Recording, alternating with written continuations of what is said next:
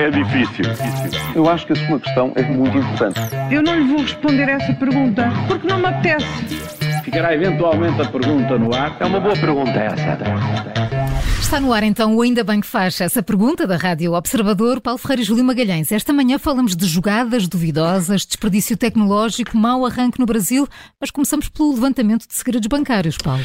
É esse mesmo. O que é que ainda nos falta saber sobre as intervenções governamentais na banca? Uh, estás a falar de um assunto tão quente, tão quente, tem estado assim, É. sobretudo agora com, com, com as revelações eh, do ex-governador. Carlos É Costa. verdade, e ontem tivemos mais um episódio Pois disso, foi. mas no- nos últimos dias, eh, os últimos dias têm sido de facto muito férteis em novidades e em polémicas.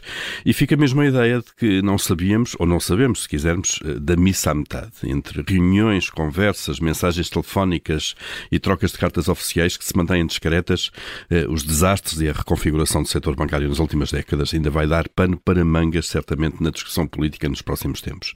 É um debate que deve ser feito em nome da transparência e também da aprendizagem para o futuro.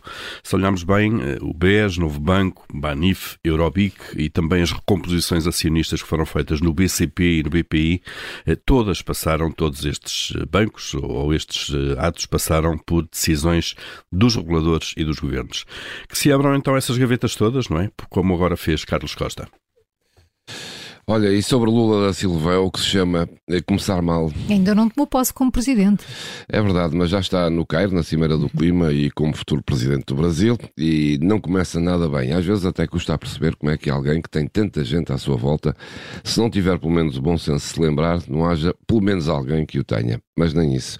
Ora, Lula da Silva viajou para o Egito num jato privado, propriedade de um empresário ligado ao setor da saúde.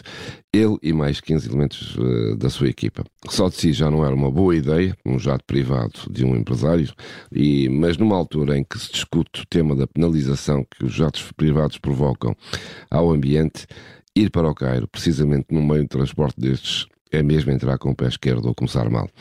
A não ser que Lula e o seu governo entendam que só a partir de 1 de janeiro, quando tomarem posse, é que as boas práticas começam a contar.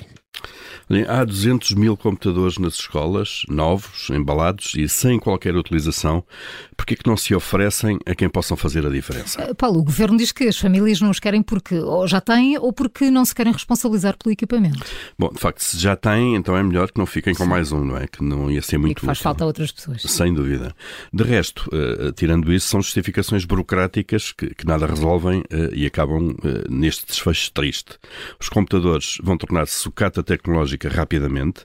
Já se gastou o dinheiro dos contribuintes europeus que financiam o PRR para os comprar eh, e assim não vão ajudar ninguém. Mas vale oferecê-los, mesmo fora do programa da Escola Digital, serão certamente úteis para muitos miúdos de famílias desfavorecidas, independentemente das regras apertadas eh, que o Estado eh, colocou e que, no fundo, estão a aprender estes computadores dentro das suas caixas.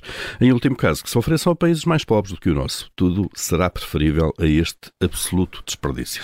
E sobre Cristiano Ronaldo, um erro ou uma estratégia? Bom, o que sabemos é que ele, ele levou muita pressão sobre a prestação que vai ter no Mundial. Ele levou sobre ele e sobre a seleção. Cristiano pensou no momento da entrevista, logo a seguir ao último jogo da paragem de um mês e meio dos campeonatos e com o Mundial como palco, onde quer mostrar que o anúncio da sua morte é manifestamente um exagero. Não vai ser difícil vermos Ronaldo em campo, ansioso por brilhar a todo custo e aumentar não só a pressão sobre ele, como também sobre toda a equipa.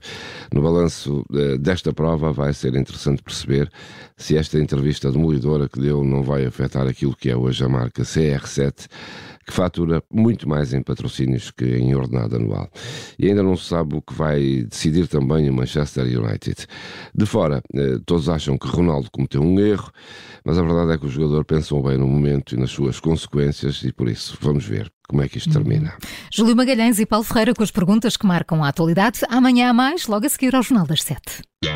A questão é difícil. Eu acho que a sua questão é muito importante. Eu não lhe vou responder essa pergunta porque não me apetece. Ficará eventualmente a pergunta no ar. É uma boa pergunta essa.